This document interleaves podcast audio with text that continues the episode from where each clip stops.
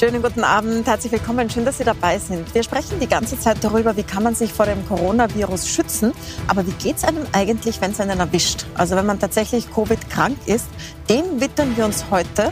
Und zwar nicht in einer Diskussion, Pro und Contra ist eigentlich schon in der Winterpause, sondern in einer Sendung, wo wir Erfahrungen hören werden. Zuerst von Karina Sakisova.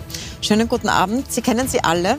Ähm, Solotänzerin, ungarisches Nationalballett in Budapest, ist äh, Dancing Stars Jurorin, insofern allen jetzt gerade in den letzten Wochen so präsent gewesen. Früher Solotänzerin an der Wiener Staats äh, Staatsoper. Und Sie hatten Covid und sind eigentlich noch in der Rekonvaleszenz, Frau Sakisova, oder? Guten Abend und danke für die Einladung. Ja, äh, es hat mich, glaube ich, wenn ich so sagen würde, am schlimmsten erwischt.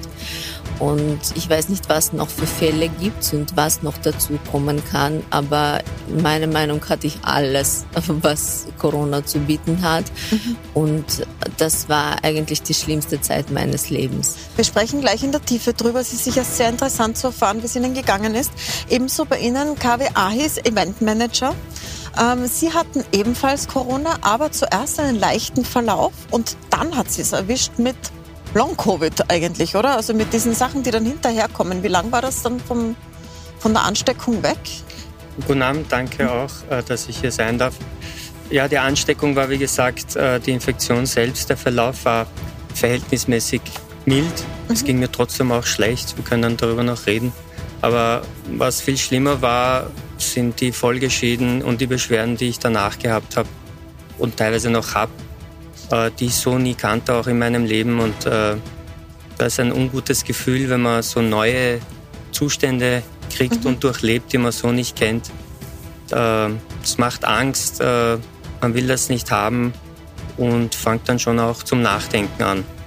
Gehen wir gleich noch mal in die Tiefe. Ich begrüße auch noch einen Arzt in der Runde, nicht einen Arzt, sondern den äh, Primar an der Klinik Floridsdorf, Ajang Walipur. Sie sind zuständig für die Pulmologie, also für die Lungen dort und natürlich jetzt für Covid. Sie haben, wie viele Patienten haben Sie jetzt mit Covid an Ihrem Krankenhaus? Also wir haben derzeit rund 70 Patienten, die an Covid erkrankt sind und etwa 20 auf den Intensiveinheiten. Das heißt, Sie können uns aus der Praxis berichten, vielleicht auch manchmal was dazu sagen, weil viele Leute fragen sich, wie geht es einem, wenn man es bekommt. Es gibt aber auch viele, die diese Krankheit wirklich noch unterschätzen. Äh, Frau Sarkisova, Sie haben ja eigentlich auch dazu gehört, oder? Wenn ich das richtig in Erinnerung habe, Absolut. haben Sie am Anfang der Pandemie das nicht so ernst genommen, oder? Absolut. Ich, ich, ich, habe, ich habe lange geglaubt, dass das ein, ein Spiel ist, ein Witz, ein, äh, etwas, was nicht wirklich existiert und mich schon gar nicht erwischt. Also äh, wo ich so fit bin, jeden Tag trainiere und äh, mich gesund, äh, relativ gesund ernähre. Also ich dachte, das ist etwas, was absolut irgendwo weit weg ist. Und wenn das passiert ist, ist das äh, äh, ein, ein Schrecken gewesen, ja, auch. Weil mental. Sie sind ja jung und Sie sind sehr, sehr fit. Sie sind Spitzensportlerin. Das ist etwas, also Sie haben gar nicht damit gerechnet, sozusagen. Absolut nicht. Vor allem mental, ja. Mhm. So, wenn ich erfahren habe, also äh, wenn ich ins Spital geliefert worden, worden bin und wenn ich erfahren habe, dass ich beidseitige Lungenentzündung habe, äh, Pneumonie, äh, habe ich so eine Panik bekommen, dass ich gar nicht atmen könnte. Aber wie hat es denn angefangen? Wissen Sie, wo Sie sich angesteckt haben? Äh, so, ich denke, ich habe mich von meinem Lebensgefährten angesteckt, der an der Budapester Oper ebenfalls arbeitet und wir haben einige Fälle dort und das sind mehrere Menschen und äh, die Oper versucht immer on und off äh, das äh, zu, zu erhalten und äh, mhm. zu arbeiten. Äh, wir schließen und dann fangen wir wieder an und so weiter und dann testen wir Leute und dann sind einige davon krank und die waren davor schon vielleicht krank und und so weiter und so fort. So er wurde positiv getestet und war wir waren in einem Haushalt. Äh, es war fast nicht wegzudenken, dass ich auch das bekomme. Aber äh, er hatte einen leichten Fall, so er hat es zu Hause verbracht, Kopfschmerzen, hat ein paar Vitamine genommen und so weiter und so fort. Ich dachte, bei mir passiert das Gleiche. Und da sitze ich im Zug, um äh, eben die Show, die Sie erwähnt haben, Dancing mhm. Stars, äh, bei Dancing Stars Jurorin zu sein und bekomme die Nachricht, dass ich positiv äh, bin, steige aus dem Zug aus und fahre wieder nach Hause. Und ungefähr in zwei, drei Tagen habe ich angefangen, so stark zu husten, dass ich nur mehr erbrochen habe und kein Wasser behalten Ach, so konnte. schnell schon. Weil an die Nachricht können wir uns ja alle erinnern. Das war ja eine große Nachricht in Österreich, weil sie dann eben nicht da gesessen sind als Jurorin. Aber viele haben sich dann gedacht, so ja, die ist so jung und fit, das macht nichts, sie wird vielleicht gleich wieder da sein. Ich habe, ich habe das lange auch geheim gehalten. Ich wollte mhm. damit nicht spielen und ich wollte damit nicht äh, in die Medien Medien gehen und allen das plötzlich erzählen, wie es mir, mir ist wirklich so schlecht gegangen, dass ich Angst hatte. Und, und teilweise, wenn mich mein Manager angerufen hat, könnte ich nicht das Handy abheben. Ich konnte es nicht halten. Und äh, natürlich da denkt man oder überlegt man sich mehrmals, ob man da jetzt damit, wie, wie man damit umgeht. Ähm, wie lange hat es gedauert, bis Sie ins Krankenhaus gekommen sind? Weil Sie mussten ja ins Krankenhaus. Vier Tage. Nach vier Tagen schon waren Sie im Krankenhaus. Ja. Das ist schnell. Und was viele berichten, ist, dass es so unangenehm ist, ähm, bis hin zu wahnsinnig beängstigend, dass man wenig Luft bekommt. Das ja. habe ich von vielen. Wie haben Sie das erlebt?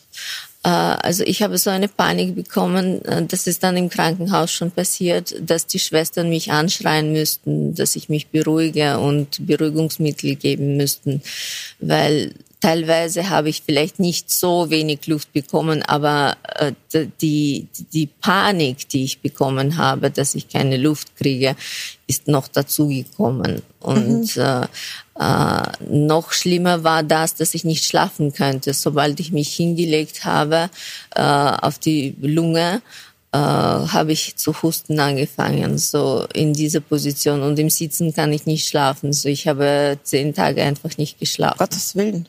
Also auch nicht gut für die Nerven, neben dem. Ja. Ähm, Herr Walipo, vielleicht kurz rückgefragt. Sie haben ja sehr viele Patienten in dem Krankenhaus. Ist das ein besonders schwerer Verlauf, der ins Krankenhaus kommt? Ist, oder sind das typische Symptome? Wie, wie, ordnen Sie das ein, was die Frau Sarkisova da erlebt hat? Das war sehr, also danke auch für die Schilderung tatsächlich, weil ich glaube, dass das viele auch aufrüttelt in, in der Betrachtung dieser Krankheit. Ist das besonders schwierig so? Wir bezeichnen jeden Verlauf, der zu einem Krankenhausaufenthalt führt, als einen schweren Verlauf. Ähm, man muss dazu sagen, das, was Sie beschreiben und das, was aber auch bei Ihrem Lebensgefährten war, zeigt auch diese sehr heimtückische Erkrankung, wie facettenreich sie ist. Nicht? Mhm. Wir haben einerseits Patientinnen und Patienten, die einen relativ milden Verlauf haben. Das geht über ein bisschen Husten, unter Anführungszeichen, kann auch nur Kopfschmerzen, Geruchs- oder Geschmacksverlust sein, aber das kann eben auch bis hin zu diesen schwereren Verläufen gehen und jeder Betroffene, jeder Betroffene, der ein Krankenhausbett benötigt, der hat natürlich automatisch damit verbunden einfach schon einen schweren Verlauf, weil das bedeutet, dass man zu Hause einfach nicht mehr zurechtkommt. Die Nahrungsaufnahme ist womöglich schon vermindert, man kann nicht ausreichend trinken, man ist zu schwach, um sich selbstständig zu versorgen, bis hin eben zur Gefahr und Sorge einer Sauerstoffarmut im Blut. Und dann bedarf es eines äh, Krankenhausaufenthaltes. Und das Gefühl von Atemnot ist bekannterweise eines der schlimmsten Krankheitsbilder, die man kennt kann man auch schwer jemanden vermitteln, wenn man das noch nicht selber erlebt hat. Vermutlich am besten noch mit einem ganz engen Gürtel, den man um den Brustkorb schnallt oder ein Korsett, das ganz festgeschnürt ist, wo man einfach das Gefühl hat, nicht durchatmen zu können. Und Sie haben das ja sehr schön beschrieben. Sie konnten nicht einmal liegen. Dieser ständige Hustenreiz, der gestörte Nachtschlaf, viele Facetten, die dazu beitragen, dass die Betroffenen natürlich äh, nicht nur biologisch krank sind, sondern auch äh, zermürbt werden an und mit dieser Erkrankung. Eine Kollegin hat das beschrieben, so wie sie hat sich daran erinnert, dass sie als Kind unter Wasser gedrückt wurde im Schwimmbad und nicht draufkommt, sodass man so keine Luft bekommt. Schreckliche Vorstellung. Ist das, ist das so arg, dass man nicht, nicht einatmen kann quasi? Ja, ja, äh, aber ich wiederhole mich vor allem auch mental. Mhm. Äh, das, das kommt auch noch dazu. Vielleicht kommt man damit zurecht und wenn die Ärzte meinen, du musst noch nicht beatmet werden, künstlich beatmet werden, äh, dann ist das noch in Ordnung. Aber das ist eben äh, das, das Gefühl, wenn das anfängt, macht dich einfach so ängstlich äh, und ich habe innerhalb zehn Tage 34 Infusionen bekommen. Es gab keine Vene mehr, wo man hineinstechen könnte. Äh, und, und äh, ich konnte nicht einmal das aushalten, äh, zu liegen bei den Infusionen. Ich musste sitzen oder mit den, mit den Infusionen herumgehen weil äh, im Liegen eben, äh, eben ständig dieser Hustenreiz Reiz gekommen ist. Ähm, jetzt ist die Frau Sakisova, wir haben vorher schon besprochen, ja jemand, von dem man denken würde, der hat gar nichts, weil wir reden immer von den Risikogruppen. Wir sprechen immer von über 80-Jährigen oder Leute mit Vorerkrankungen. Die Frau Sakisova ist fitter als wahrscheinlich 99,9 Prozent der österreichischen Bevölkerung und jung. Ähm, Sehen Sie sowas auch im Krankenhaus oder ist das ein völliger Ausnahmefall?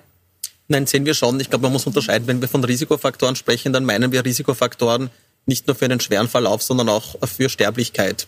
Und das ist, wieso man den Begriff Risikofaktoren gewählt hat. Das sind einerseits Personen, die natürlich doch in Summe häufiger im Krankenhaus landen, weil sie älter sind, äh, Begleiterkrankungen haben, Bluthochdruck, Diabetes, Herz-Kreislauf-Erkrankungen, chronische Lungenerkrankungen, Übergewicht. Und das klingt immer so ein bisschen so Risikofaktoren, das ist irgendwie so eine kleine Gruppe, auf die muss man aufpassen. Aber wenn man alles zusammenzählt, was es an Risikofaktoren gibt, dann macht das wahrscheinlich fast bis zu 50 Prozent unserer Gesamtbevölkerung eigentlich aus. Also alle haben gewisse Risikofaktoren oder viele. Und dann gibt es halt eben schon auch noch Personen, die jung sind, so wie selbst sportliche Personen, junge Frauen, junge Männer, die können genauso betroffen sein. Und da ist der Verlauf halt sehr unterschiedlich. Wir haben viele, die, da, da geht es eigentlich recht äh, symptomarm und halt viele, wo es auch recht schwer ist.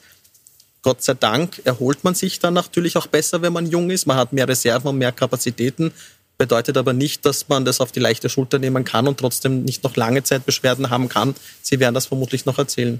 Sie, Sie sind auch noch mitgenommen jetzt, oder? Also man, man merkt, dass Sie noch nicht frei atmen können, dass Sie sich noch nicht so frei Absolut. bewegen können. Absolut. Ich fühle, also äh, es ist äh, äh, sehr schwer, äh, sogar Treppen zu steigen ist schwer. Ja, ich fühle mich ganz anderes, als wäre ich nicht ich. Und äh, dieser Geschmack, Geruchsverlust, äh, teilweise Taubheit, äh, das ist, das geht nur langsam weg. Und das alles äh, macht dich äh, wirklich, äh, wie schon Sie gesagt haben, auch nachdenklich. Äh, das ist, das ist etwas, was mit dir passiert, was du nicht kontrollieren kannst. Und das ist eigentlich ganz grausam. Vor allem, weil Sie ja wirklich so jemand äh, sind, der immer so extrem diszipliniert ist. Also Sie haben ja immer totale Kontrolle über den Körper, so kennen wir ja. Sie als Tänzerin. Sie machen Dinge mit Ihrem Körper, die könnte, die würde man einem Körper gar nicht zutrauen, weil Sie diese Disziplin und Kontrolle darüber haben. Da muss dieser Kontrollverlust besonders schlimm sein, oder? Oh ja, oh ja, total. Also ich habe, ich habe nie in meinem Leben solche Zustände gehabt wie bei Corona und äh, jetzt, wo ich Menschen sehe im Supermarkt oder auf der Straße und ich denke mir, die halten zu wenig Abstand oder die zahlen mit Bargeld und äh, die haben zu viel Kontakt oder die passen zu wenig auf, äh, tut es mir, tut es mir weh, weil wenn jemand sowas passiert, das, das würde ich niemand wünschen. Das war einfach äh, die schlimmste Zeit meines Lebens. Ich wiederhole mich noch einmal und ich habe Leute sterben sehen. Im, Im Krankenhaus oder wie? Ja. Das muss auch eine schlimme Erfahrung sein. Ja. Da gehen wir jetzt nicht im Detail drauf ein, weil das kann sich wahrscheinlich jeder vorstellen, wie schockierend das ist, wenn man selbst in der Situation ist. Herr Aheber, Ihnen war es ein leichter Verlauf. Also Sie hatten ja nicht, also nicht so wie die Frau Sakisova in kürzester Zeit schweren Husten, sondern zu Beginn ist es Ihnen eigentlich eher gut gegangen im Vergleich, oder? Mir ging es gut. Also der Verlauf war ein sogenannter milder Verlauf. Gut ist jetzt relativ, es ging mir schon dreckig. Das, ich habe schnell gemerkt, ich habe zu meiner ähm, Frau Anna, ich wollte sagen zu Anna, gesagt, äh, Anna, das ist keine Grippe. Das was, da habe ich noch nicht den Test gemacht gehabt. Äh, das ist was anderes, das spüre ich. Wissen Sie, wo Sie sich angesteckt haben? Nein, leider. Das hätte mich auch sehr interessiert. Nicht, weil ich einen Schuldigen suche, sondern es interessiert mich einfach, weil ich habe äh, über den ganzen Sommer sehr aufge aufgepasst, äh, weil eben meine Frau schwanger ist und wir haben gesagt, also sie soll es auf keinen Fall kriegen in der Schwangerschaft. Meine Eltern waren sehr ängstlich. Ich habe schon sehr aufgepasst, kenne doch aber einige Leute auch in der Stadt. Und wenn ich jemanden sehe, dann wird gegrüßt und manche wollten mich auch abbusseln und so. Das habe ich versucht, irgendwie charmant äh, zu umgehen. Ich habe, denke schon, eigentlich sehr gut aufgepasst und bin den Menschen aus dem Weg gegangen und immer Abstand gehalten, aber trotzdem habe ich es gekriegt. Ja? Und das ist dann, dann auch die Frage, äh, wir passen auf und wir kriegen es trotzdem. Mhm. Und ähm, das sollte man, finde ich, auch eben bedenken. Ich habe dann gehört, dass im Haus äh, zwei Personen auch Corona hatten. Wir haben einen kleinen Aufzug. Also wenn die vor mir gefahren sind, ich weiß nicht, sie haben dann eben solche Gedanken, wo habe ich es gekriegt? Also mhm. das, das rattert. Das heißt, das quasi, das hat man ja zu Beginn dieser Pandemie nicht gewusst, dass das in der Luft stehen bleibt, die Viren. Also so wie Zigarettenrauch haben Sie es in unserer letzten Sendung beschrieben. Das heißt, wenn jemand mit dem Lift fährt und dort schwer atmet, dann ist das so, wie wenn er im Lift raucht und wenn man als nächster einsteigt, dann riecht man den Rauch noch. Das heißt, dann werden die Viren auch noch da.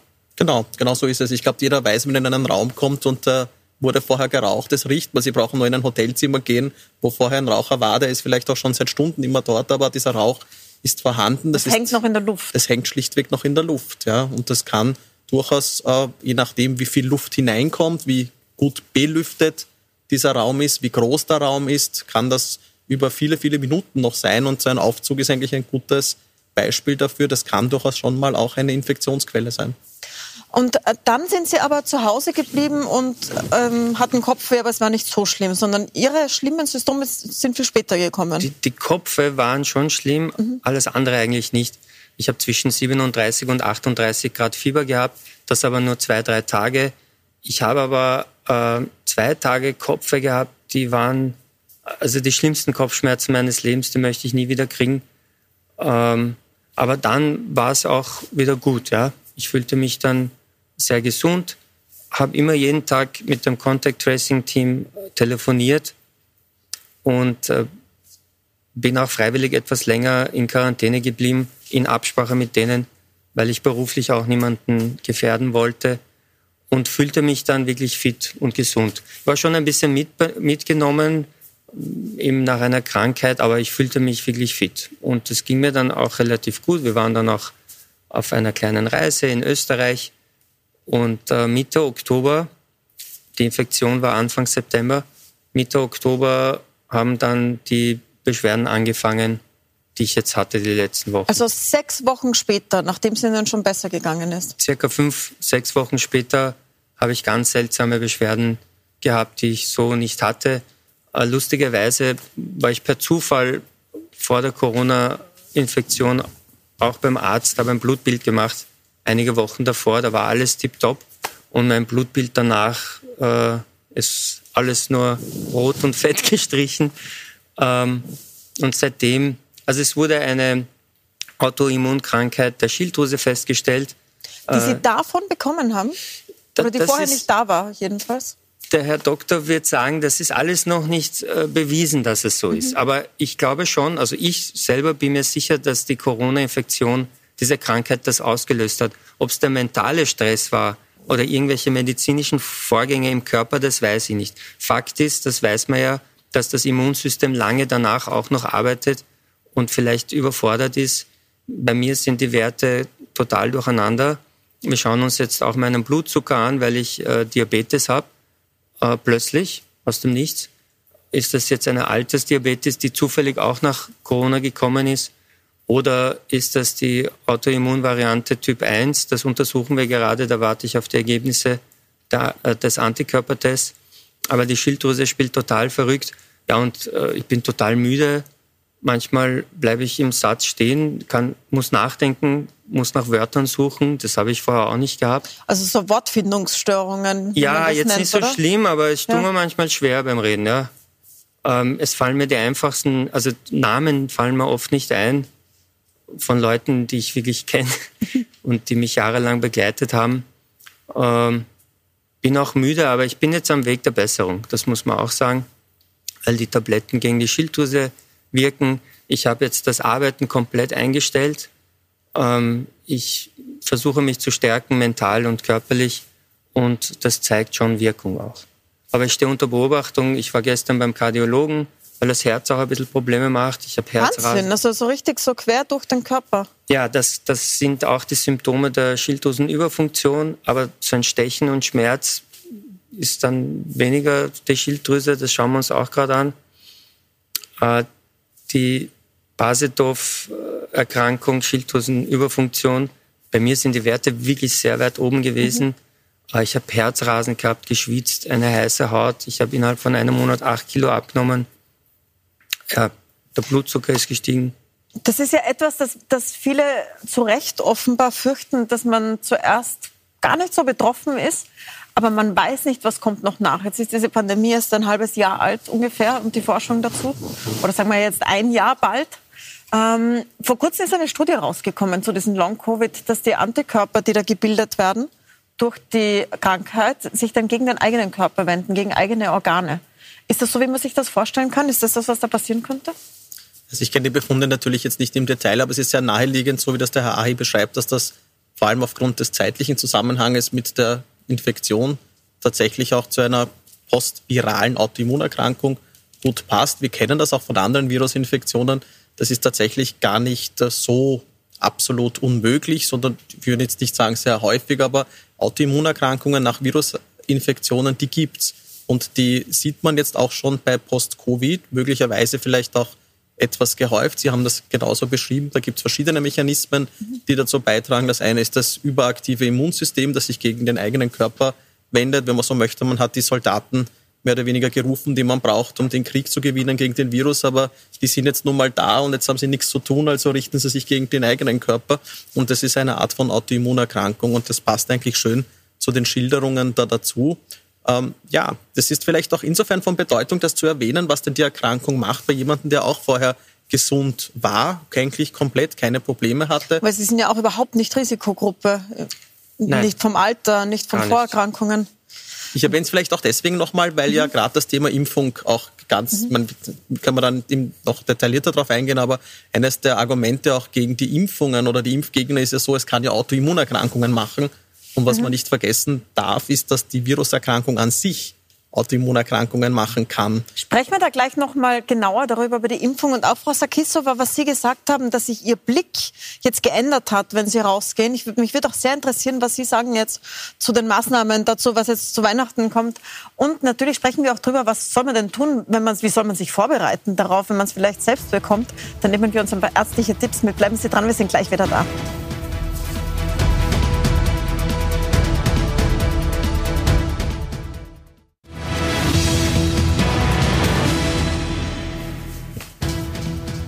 Willkommen zurück bei Pro und Contra. Heute in einer Spezialsendung, in der wir über die Erfahrungen mit Corona reden, mit Covid, mit Leuten, die es hatten, wie Karina Sakissova, prima Ballerina, Dancing Stars äh, Jurorin, die einen ganz, ganz schweren Verlauf hatte. Sie haben uns gerade geschildert, wie es ihnen gegangen ist. Und Sie haben dazu gesagt vorher, dass sich Ihr Blick so geändert hat, dass Sie am Westbahnhof waren und die Menschen gesehen haben und das jetzt anders sehen als vorher. Können Sie noch mal schildern, was hat sich bei Ihnen geändert? Durch diese wirklich schwere Krankheit im Krankenhaus, die Sie jetzt mitgemacht haben? Ja, ich glaube, so wie ich vorher, bevor ich Corona hatte, ähm, nehmen das viele auf die leichte Schulter und denken sich, es erwischt mich sicher nicht oder es existiert gar nicht oder es ist ein Witz und drängen sich äh, in den Schlangen, halten keinen Abstand, zahlen mit Bargeld nehmen Bargeld zurück. Äh, teilweise Kebabverkäufer haben keine Masken an und ähm, das heißt, Sie gehen jetzt quasi mit so einem geschärften Blick herum und sehen das alles, was man eigentlich normalerweise so übersieht, solche Dinge. Es ist, es ist so ein, so ein Seelenschrei, der, der rauskommen möchte, und, und, um zu sagen, stoppt Leute, ich wünsche es keinem, ja. Ich habe gebetet, ich habe zum ersten Mal in meinem Leben, ich bin nicht gläubig, gläubig oder ich gehe auch nicht in die Kirche, aber zum ersten Mal in meinem Leben habe ich nach oben geschaut und habe gesagt, bitte, ich möchte meine Kinder sehen, ich will hier nicht bleiben, ich ich möchte nicht sterben. Das ist, das ist, das ist wirklich so schlimm gewesen und ich wünsche es keinem. Und es kann jedem passieren. Das heißt, Sie hatten richtig Todesangst. Ja. Das, Aufgrund des Luftmangels wahrscheinlich? Aufgrund des Luftmangels, aufgrund dem, was mit mir passiert, die Taubheit, Ge Geruchsverlust, äh, äh, dann, dann äh, Taub, äh, Taubheit, also Geruchsverlust, äh, Geschmacksverlust, so äh, alle, alle diese Sachen, die Infusionen, die Tabletten, äh, die Schmerzen in der Brust, äh, die, das Krankenhaus. Ich dürfte das Zimmer nicht verlassen, weil das ist ein Infektionszimmer ist, ja. Ähm, und, und das zehn Tage lang. Das war wie ein Gefängnis auch. Also auch, auch das Krankenhausaufenthalt war selbst äh, eine Qual. Ich habe heute Berichte gelesen aus Deutschland, aus den Rehas. Viele kommen ja in eine Rehabilitation, das werden Sie wahrscheinlich auch noch machen beide, ähm, nachdem sie die Krankheit hinter sich haben. Und das sind gar nicht wenige, die psychiatrisch behandelt werden müssen, weil das psychiatrisch so anstrengend ist. Was ist denn da anders als in einer anderen Krankheit, mit der man da reinkommt? Warum ist das so belastend? Also ich glaube, das eine ist die beschriebene Todesangst einfach. Das ist eine Pandemie. Seit vielen Monaten beschäftigen wir uns alle ständig in den Medien damit. Denken Sie mal, wie lange wir das mit der Grippe gemacht haben in den letzten Jahrzehnten, wie oft wir über das Thema Grippe und Grippetote gesprochen haben. Das ist A, medial präsent. B, es ist nun mal gefährlicher als die Grippe. Etwas, was wir selbst noch vor neun Monaten viele in Frage gestellt haben. Der Virus wurde oft banal abgetan. Man hat nicht an die zweite Welle geglaubt und so weiter. Viele selbsternannte oder mutmaßliche Experten wurden ja sehr schnell eigentlich vor vollendete Tatsachen gestellt. Das ist alles wesentlich schwieriger, komplexer und belastender. Also da kommt einfach einmal dieser eine Aspekt dazu, wenn Sie so wollen, ist ein psychologischer Aspekt und dann kommt mhm. die organische Komponente. Sie haben das wunderschön beschrieben, wenn man sich zehn Tage lang kaum bewegen kann.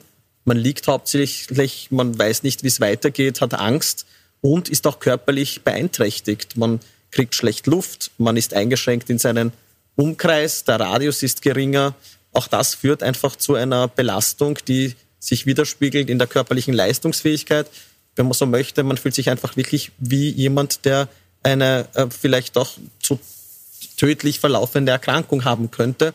Und das zu verarbeiten, äh, das ist schon sehr belastend für viele. Umso wichtiger, dass man diese Personen einerseits einer Nachsorge zukommen lässt. Sie haben das Thema Rehabilitation schon erwähnt und sich auch kümmert. Nicht? Das ist der, der, die, sagen wir so, der stille Schaden, den viele haben, ist das, worüber vielleicht kaum jemand spricht. Wie geht es den Betroffenen psychisch nach dieser Erkrankung? Das heißt, wenn man jemanden kennt, das hatte, dann sollte man auch mal nachfragen, wie geht's dir? Und ja, nicht nur denk, sagen, ah, super, dass du überstanden hast, sondern mal genauer nachfragen. Genau, ja. Das wird uns, uns als Gesellschaft, glaube ich, auch nochmal auszeichnen müssen, wie wir mit denen, die betroffen waren, auch umgehen werden die nächsten Jahre. Mhm. Ja, hier, Sie sind ja, ich meine, Sie sind ja Veranstalter, Sie machen Partys, äh, Events. Sie sind einer von denen, die wahnsinnig getroffen waren am Anfang. Hat sich Ihr Blick auch so geändert? Ja, also meine Branche ist ja die am härtesten getroffen ist. Die musste zuerst zusperren und wird die letzte sein, die aufgesperrt wird. Mhm. Und ähm, ich habe das am Anfang schon gut gefunden, diesen harten Lockdown. Wir haben die Bilder gesehen aus Italien. Ist jetzt die Frage, ob das gut war oder nicht diese Bilder zu zeigen, meine ich. Aber den Lockdown fand ich gut.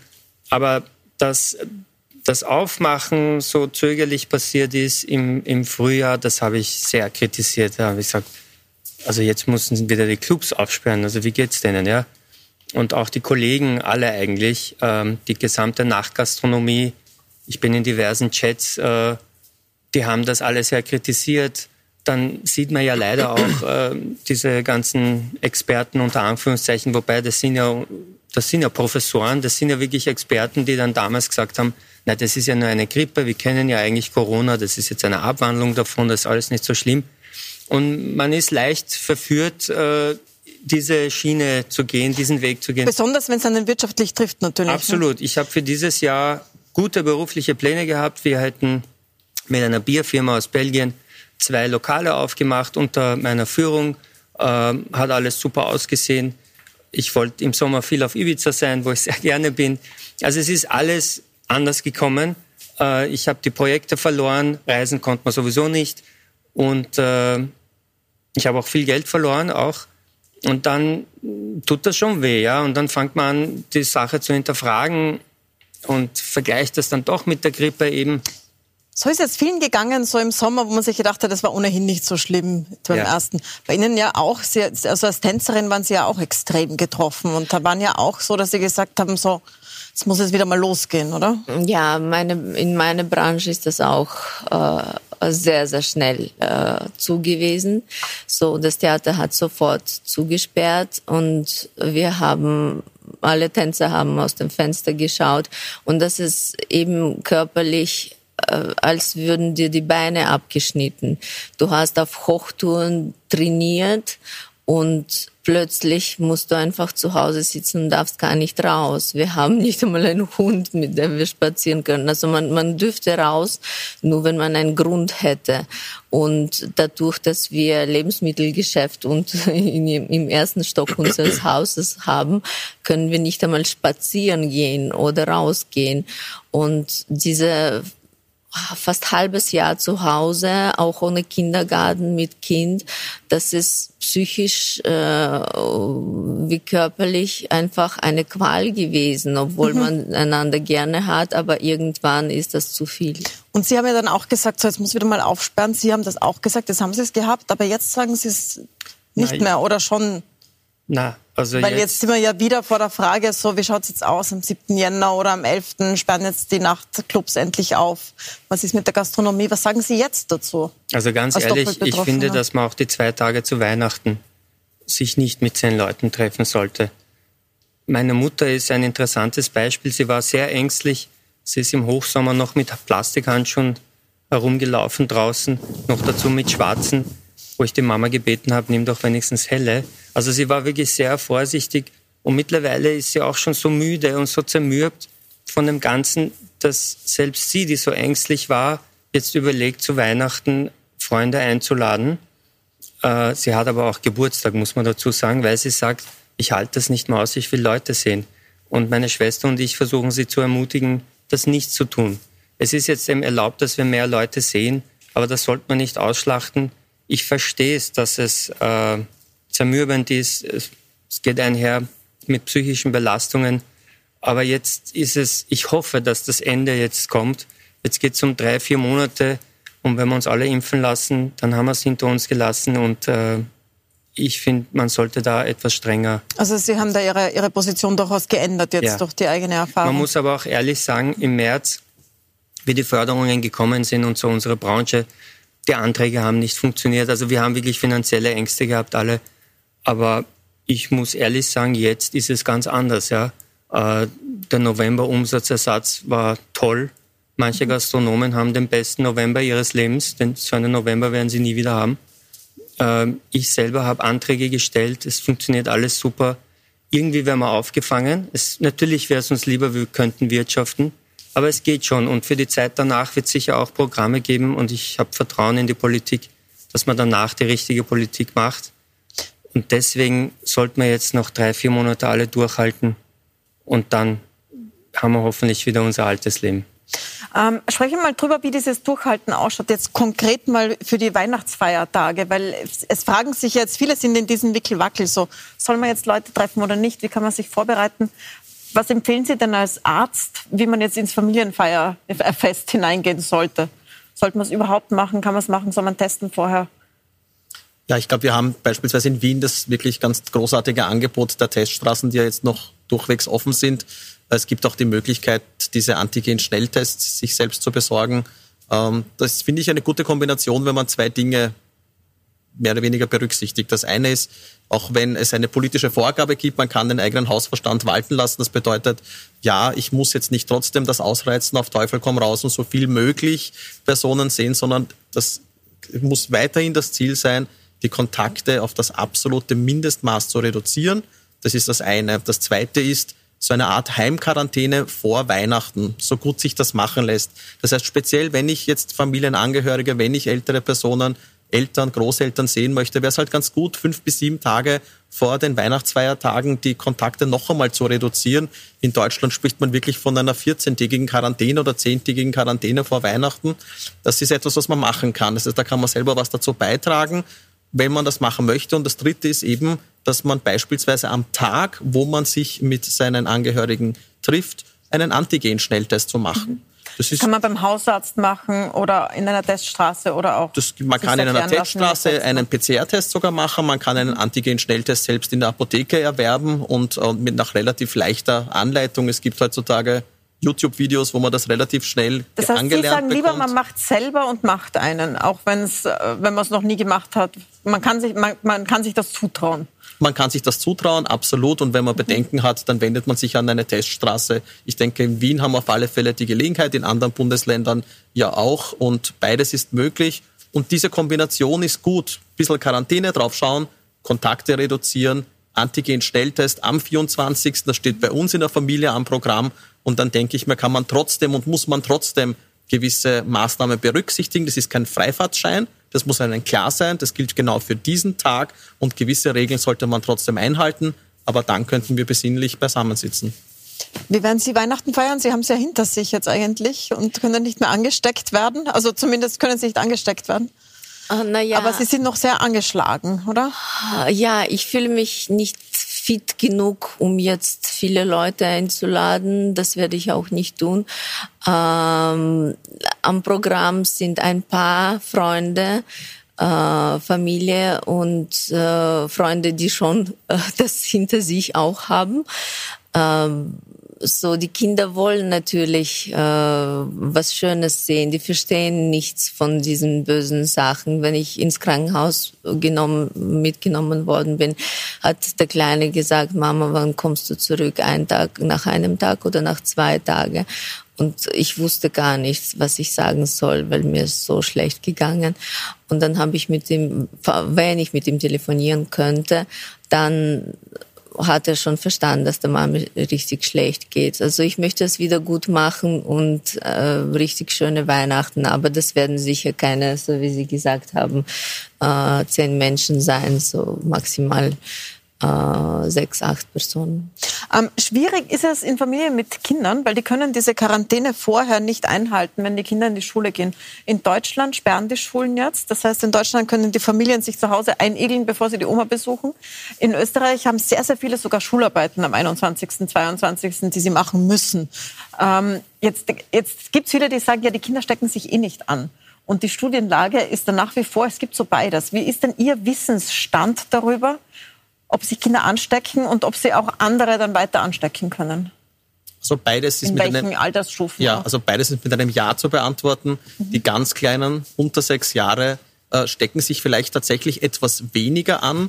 Die anderen größeren Kinder, sechs plus, stecken sich fast genauso häufig an oder genauso leicht an wie Erwachsene mit dem Unterschied, dass sie weniger schwer erkranken daran.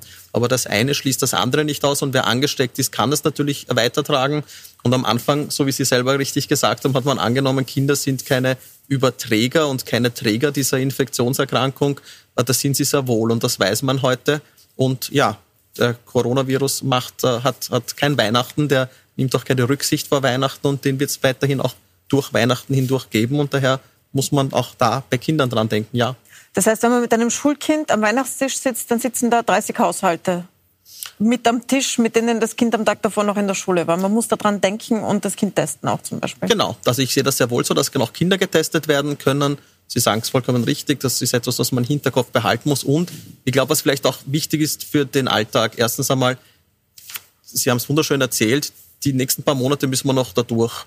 Und mhm. vielleicht ist dieses Weihnachten nicht so gesellig und äh, hoffentlich trotzdem besinnlich wie auch in der Vergangenheit, wenn mein Kind, und ich habe zwei Buben, äh, eines von den beiden auch nur die leichtesten Anzeichen äh, irgendwelcher Beschwerden hat, also auch nur ein bisschen Schnupfen oder ein bisschen Husten, würde ich dieses Jahr davon Abstand nehmen, die Großeltern zu sehen. Und in den nächsten Jahren hoffentlich, wenn die Pandemie äh, überwunden ist, da kann man dann etwas großzügiger sein. Aber dieses Jahr muss man konsequent sein, testen, Quarantäne, Abstand halten und wenn Krankheitszeichen da sind, auch wenn nur leichte, dann lieber dieses Jahr nicht. Ähm, ich möchte noch eine Runde nutzen, um über die Impfung zu sprechen. Das ist so dieses Licht am Ende des Tunnels, wie es genannt wird, das, wo alle darauf hinfiebern, wenn die Impfung kommt, wird alles gut.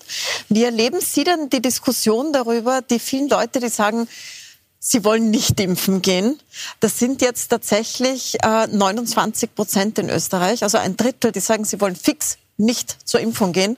Nur 17 Prozent sagen, sie wollen sicher hingehen. Die anderen sind noch unentschlossen, das versteht man, aber äh, ein Drittel sagt fix nicht. Wie erleben Sie beide das, die die Krankheit ja gehabt haben?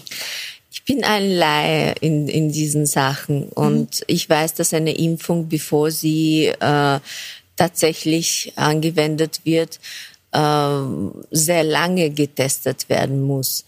So äh, nach so kurzer Zeit einen Impfstoff zu bekommen, das ist, das, das, das sehe ich ein bisschen skeptisch. Und hätte ich die Krankheit noch nicht gehabt, würde ich mich sicher nicht impfen lassen. Das sagen ganz viele, Herr Walipur. Was sagen Sie als Arzt darauf? Sie werden ja die Impfung verabreichen im Krankenhaus.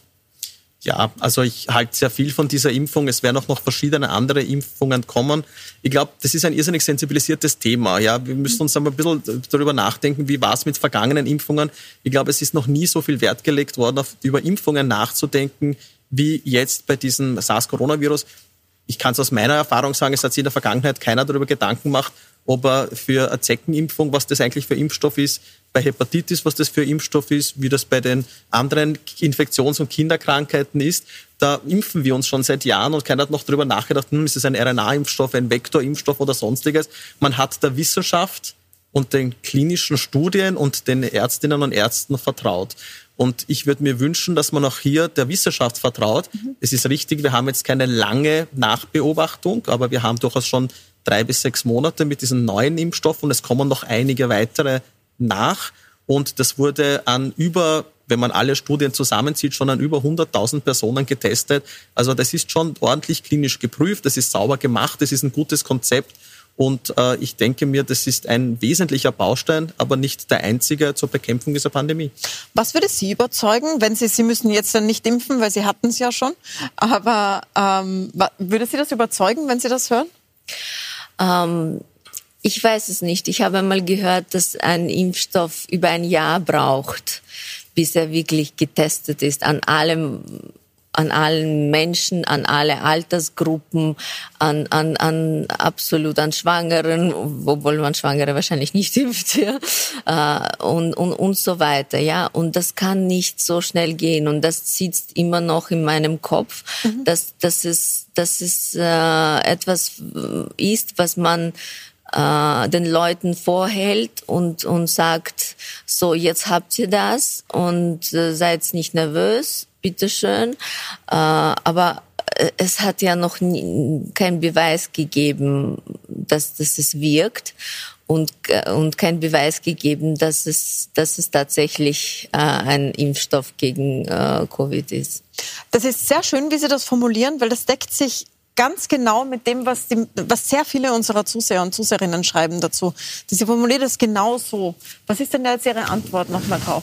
Ja, also es ist ganz wichtig, dass Sie das sagen. Das zeigt uns auch ähm, der Ärzteschaft, den Kolleginnen und Kollegen die Notwendigkeit, dass wir noch sehr, sehr viel Aufklärung betreiben müssen. Mhm. Tatsächlich wirkt das Ding und es wirkt auch viel besser, als man es erwartet hätte. Die WHO wäre davon ausgegangen oder die FDA, die amerikanische und europäische Zulassungs Behörde, dass man diesen Impfstoff dann sogar bewilligt hätte, wenn er bei 50 Prozent oder höher Wirksamkeit gezeigt hätte. Jetzt haben wir zwei Impfungen, die vor den Toren Österreichs stehen oder den Toren der EU und die zeigen eine Wirksamkeit von 90 oder 95 Prozent. Das ist schon gut. Ich verstehe, dass man vorsichtig ist. Ich verstehe, dass man noch Bedenken hat. Und es bedarf natürlich offensichtlich noch sehr viel Aufklärung, den Mechanismus zu erklären und die bislang schon sehr wohl gut geprüften Nebenwirkungen einer Impfung darüber auch aufzuklären. Das ist nachvollziehbar und daher ist es gut, wenn man mit diesen Vorbehalten konfrontiert ist. Aber eins kann man sagen, das wirkt. Wir haben keine Langzeitdaten, das ist richtig, das muss man offen sagen, aber die hatten wir auch für viele andere Impfungen nicht, wie sie auf den Markt gekommen mhm. sind. Und da zählen hauptsächlich einmal die akuten und äh, das ist ein gutes Instrument. Wie erleben Sie die Diskussion? Als ähm, jemand, der immer noch an den Folgen leidet, sozusagen? Mhm. Ich würde mich auf jeden Fall impfen lassen, jetzt danach sowieso. Das sage ich auch jedem in meinem Umfeld. Ich glaube, dass da sehr viele Emotionen drinnen sind. Wir haben jetzt ein Jahr gehabt, noch nicht ganz, wo es sehr viele Auflagen gab, Verbote, du musst das machen, das darfst nicht machen, das musst machen. Und jetzt kommt die Impfung, jetzt sollst dich impfen, dass da so ein Trotzverhalten. Ich hoffe, dass manche einfach nur trotzig sind und jetzt nicht wollen. Aber eigentlich Corona war jetzt so monatelang Thema auf der ganzen Welt. Alle schauen auf dieses Thema, alle schauen auf diesen Virus. Und jetzt gibt es einen Impfstoff. Also da wird doch mehr denn je auf diesen Impfstoff geschaut, glaube ich, als zuvor. Wenn jetzt Wissenschaftler andere Dinge gegen andere Krankheiten, Impfungen äh, kreiert haben, dann ist das vielleicht irgendwo in einer Zeitung gestanden. Bei Corona blickt die ganze Welt drauf. Alle Mediziner, alle Wissenschaftler. Also wenn die jetzt nicht sicher ist, dann dürfen wir uns gar nicht mehr impfen lassen. Und am Ende muss ich sagen, man muss auch abwägen, gehe ich das Risiko ein, dass ich die Krankheit kriege? Oder wenn ich glaube, das ist ja noch, das ist ja noch gar nicht bewiesen, dass die äh, Impfung mit Risiken verbunden ist. Aber selbst wenn ich das glaube, Gehe ich den Weg, dass ich die Krankheit lieber kriege oder den Weg, dass vielleicht die Impfung irgendwelche Nebenwirkungen hätte? Und da würde ich mich eindeutig für die Impfung entscheiden. Da möchte ich die letzte Runde noch mal dazu nutzen, zu unserem Anfangsthema zurückzukommen. Wie geht man mit der Krankheit selbst um? Weil ja jetzt doch viele, auch von denen, die zusehen, ähm, konfrontiert sind mit Leuten im Umfeld, die es bekommen, bekommen haben breitet sich ja doch sehr stark aus. Oder auch natürlich Angst haben, selbst zu bekommen und sich vorbereiten wollen.